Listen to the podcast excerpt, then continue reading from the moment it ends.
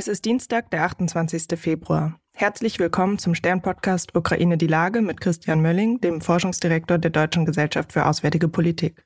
Sie hören schon, hier spricht heute eine andere Stimme als sonst. Ich bin Nele Spandig, Politikredakteurin beim Stern und ich vertrete meinen Kollegen Stefan Schmitz für die nächsten Folgen. Guten Morgen, Herr Mölling. Guten Morgen, Frau Spandig.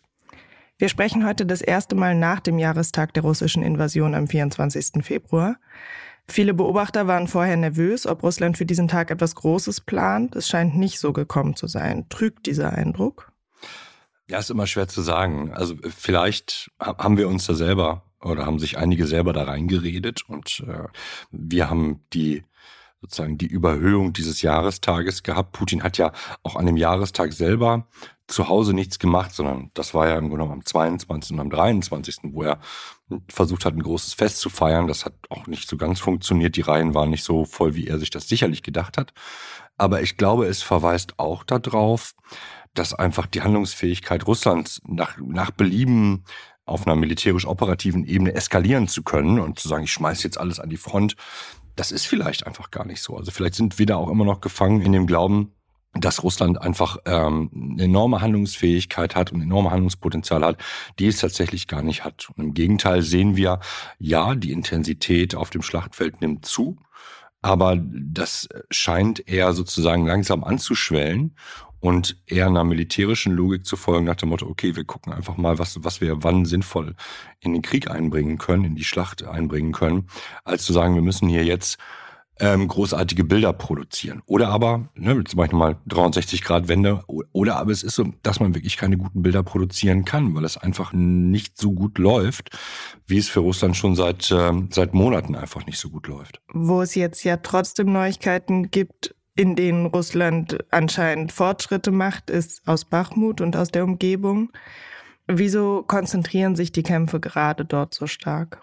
Ja, also ich glaube, wir haben auf der einen Seite Bachmut ist lange vor dem Jahrestag als so ein Symbol gemacht worden, zu einem Symbol gemacht worden, nicht nur durch die Ukraine, sondern vor allen Dingen durch Russland, weil die, die Machtkämpfe innerhalb des Kremls dazu geführt haben, dass Bachmut so ein, so ein Lackmustest geworden ist. Ne? Also der, der Chef der Wagner-Truppen hat gesagt, naja, die, die russische Armee ist unfähig, wir regeln das jetzt mal und hat mit einem extrem hohen Blutzoll äh, Meter für Meter sich da erkämpft. Und die Strategie der Ukrainer war auf der einen Seite zu sagen, okay, wir versuchen uns ganz langsam zurückzuziehen und jeden Meter uns teuer abbringen zu lassen, sodass die äh, russischen Kräfte, sowohl die, äh, die Söldner als auch die Armee einfach viel viele Kräfte verliert dabei. Also man denkt dann im Grunde genommen schon wieder an den nächsten an den, an den nächsten Schachzug, der dann kommt und wie stark oder schwach sind eigentlich die Gegner für das, für das, was danach kommt.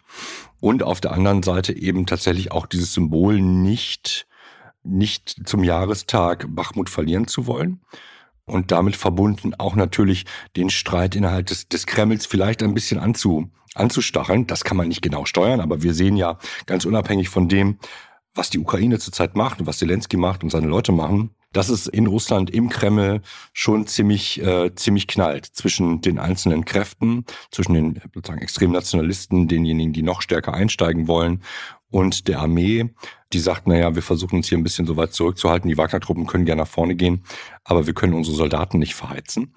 Das gehört, glaube ich, zu dem, zu dem Gesamtpanorama mit dazu, warum Bachmut so wichtig ist. Es gibt auch noch einen dritten Punkt der ist nicht belegt, aber ich glaube, den muss man mit einrechnen, ist, dass sich natürlich auch beide Parteien verhakt haben. Also es gibt dann irgendwann so innere Logiken, so Fahrtabhängigkeiten, wo man sagt, na jetzt bleiben wir aber noch einen Tag länger da.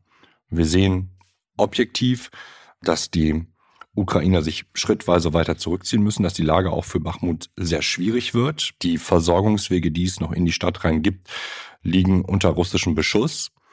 Ähm, das heißt, sie können nicht mehr sicher rein und raus. Und die Frage ist tatsächlich, bleiben die Verteidiger rund um Bachmut bis zum Schluss, also bis sie sozusagen aufgerieben worden sind? Oder gibt es noch einen sicheren Weg raus? Oder dritte Variante, auch das haben wir ähm, gestern schon mal gehört, ich will es nicht ähm, oder ich kann es nicht bewerten, dass die Ukraine versucht, jetzt selbst von sich aus eine Einkreisung zu machen und die Kräfte, die rund um Bachmut stehen, im Grunde genommen abzuschneiden vom Rest, also die Kräfte der Russen, die rund um Bachmut stehen, einzukreisen und damit vom Rest der russischen Kräfte einfach abzuschneiden. Da weiß ich aber jetzt nicht genau, was der Stand der Dinge ist. Halten Sie es denn für realistisch, dass die ukrainischen Streitkräfte die Stadt noch verlassen könnten?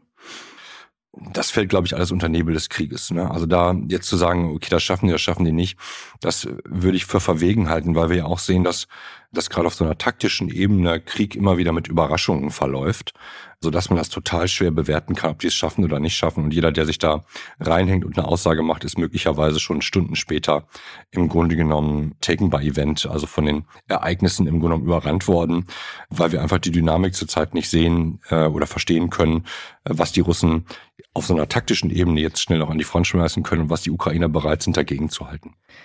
Vielleicht können Sie einmal allgemeiner beschreiben. Wir hatten jetzt im Laufe des Krieges irgendwie immer wieder Orte, an denen sich dieser Krieg gerade abgespielt hat, wo die Aufmerksamkeit drauf war. Wonach entscheidet sich das, wo diese Orte gerade sind? Ja, also ich, es gibt immer eine politische und eine militärische Logik.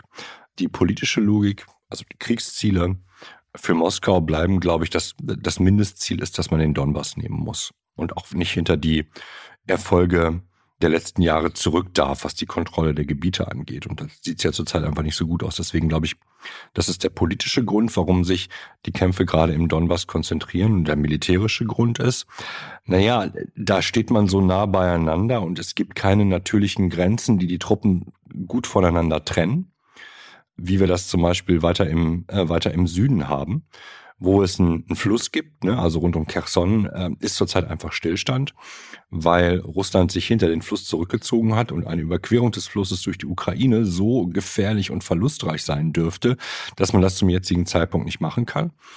Der Ukraine fehlt auf der anderen Seite eben die Offensivfähigkeit, Stichwort Kampfpanzer um ähm, andere Sachen voranzutreiben und möglicherweise auch im, im Süden äh, und im Südosten weiter voranzukommen. Also so passen diese Sachen einigermaßen zueinander, äh, dass es gerade in äh, rund um den rund um den Donbass gerade die höchsten Aktivitäten gibt. Die Ukraine würde sicherlich andere Dinge tun. Ob Russland im Süden was anderes tun wollen würde, weiß ich nicht, würde ich als spekulativ erachten. Aber ich glaube, das, das erklärt, warum wir gerade da so sehr drauf gucken und es an anderen Fronten nicht so wahnsinnig viel Bewegung gibt. Sie haben gerade schon angesprochen, eine mögliche ukrainische Gegenoffensive. Der Vizechef des ukrainischen Geheimdienstes hat ja auch angekündigt, dass im Frühjahr eine Gegenoffensive vorbereitet wird. Was würden Sie denn sagen, sind die nötigen Ausstattungen oder Bedingungen, damit die Erfolg haben kann?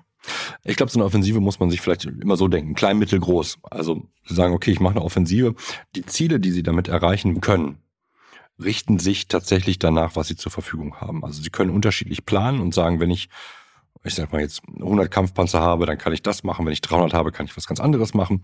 Wenn ich aber nur 10 habe, dann kann ich vielleicht ganz, ganz wenig nur erreichen. Und trotzdem habe ich immer noch, trotz dieser Planung, ein Risiko, dass die Operation nicht so abläuft, wie ich das ganz gerne hätte. Das ist auch ein Wesen des Krieges, dass man ähm, ja den, den Willen oder die Aktivitäten des Gegenübers nicht 100% voraussehen kann und damit immer so, eine, äh, so ein Risiko für Glück und Unglück eigentlich in diesen Schlachten drin liegt. Also von daher glaube ich, ja, die Ukraine wird das, wird das sicherlich versuchen.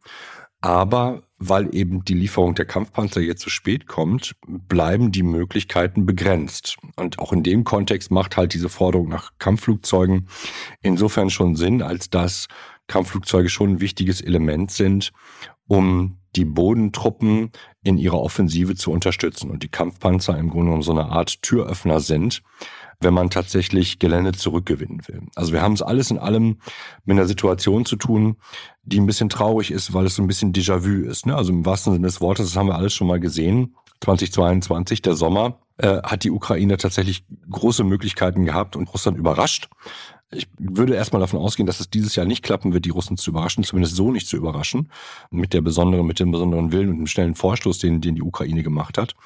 Da wird man sich was Neues einfallen lassen und der Westen ist insofern gerade nicht hilfreich bei der Offensive, er ist hilfreich im Gesamtgeschehen, weil er weiterhin ähm, Material, also Munition und, und, und Waffen liefert. Aber das hat keine neue Qualität zum jetzigen Zeitpunkt, weil die Sachen halt alle einfach zu spät kommen und damit eine gewisse Chance natürlich vergeben wird für eine Frühjahrsoffensive, die sehr viel mehr Raum nehmen kann und damit Russland viel stärker unter Druck setzen kann, anzuerkennen, dass es diesen Krieg nicht gewinnen kann im Sinne von seine Kriegsziele in der Ukraine tatsächlich nicht durchsetzen kann. Der Westen ist ja, also die Geschwindigkeit steht ja schon fest, die der Westen hat. Äh, was könnte er jetzt noch tun, sozusagen, um das zu unterstützen? Also total richtig. Das, was, was sozusagen, was jetzt passieren kann, ist vor, vor Wochen und Monaten quasi beschlossen worden. Heißt aber umgekehrt, okay, äh, möglicherweise haben wir ähm, Richtung Sommer und Herbst nochmal eine neue Chance. Und die muss man jetzt aber vorbereiten. Oder andersrum, wenn es in drei bis sechs Monaten neue Chancen geben soll für die Ukraine, dann muss man das jetzt vorbereiten und jetzt handeln. Ansonsten wird das nicht einfach durch Wunsch ähm, geschehen. Das ist, glaube ich, der, der wesentliche Unterschied. Und da gibt's ja offensichtlich immer noch Zögerlichkeiten, das zu machen. Wir müssen jetzt nicht von der Kampfpanzerdebatte in die Kampfflugzeugdebatte reinkommen. Die Frage ist, äh, was tue ich, um tatsächlich die Ukraine zum zum Sieg zu verhelfen, was heißt, dass sie ihre Gebiete zurücknehmen kann. Und da sehen wir, dass die Hilfe zwar angekündigt ist, aber nur Tröpfchen, äh, tröpfchenweise kommt aus, äh, aus Europa, sei es Kampfpanzer, aber es gehört auch dazu, dass man natürlich, wenn es irgendwie ginge, sehr viel mehr Munition liefern müsste. Und da sehen wir zumindest, wenn wir auf Deutschland gucken, das endet äh, oder stockt an ganz profanen Gründen, nämlich dass nicht genug Geld dafür da ist, um Munition zu kaufen. Das scheint total schräg, weil wir auf der einen Seite die 100 Milliarden haben und auf der anderen Seite diese Munition nicht kaufen können. Ähm, wir haben bloß die 100 Milliarden festgelegt dafür, dass damit auf alle Fälle nur Großprojekte bei uns bespielt werden dürfen. Und ich bleibe jetzt einfach mal bei Deutschland, das ist in anderen Ländern sicherlich nicht besser. Wir haben keinen Nachtragshaushalt gemacht, keinen Sonderhaushalt gemacht, wo wir gesagt haben, okay, dieses Geld ist einfach mal nur zur, zur Versorgung mit Munition, Ersatzteilen etc. etc. da. Also da gibt's ganz viele Sachen, wo man sich immer noch wundern muss, dass der Westen sich selber in so bürokratischen Kleinigkeiten verliert, äh, bis hin zu Fragen von, von Zollvereinbarungen für Ersatzteile und diese ganzen Geschichten. Jeder versucht irgendwie auf der Seitenlinie nochmal seinen Vorteil zu ziehen äh, bei diesen kleinen Paketdealen, die dann mit der Ukraine als Partner nichts zu tun haben, sondern zwischen den einzelnen europäischen Staaten eigentlich ablaufen. Und das ist schon ernüchternd, finde ich, das, das zu sehen. Danke, Herr Mölling. Ich danke Ihnen.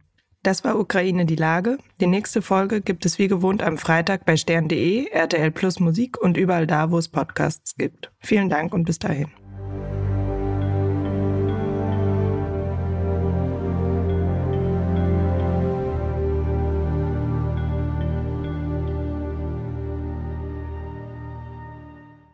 Dieser Podcast ist eine Produktion der Audio Alliance.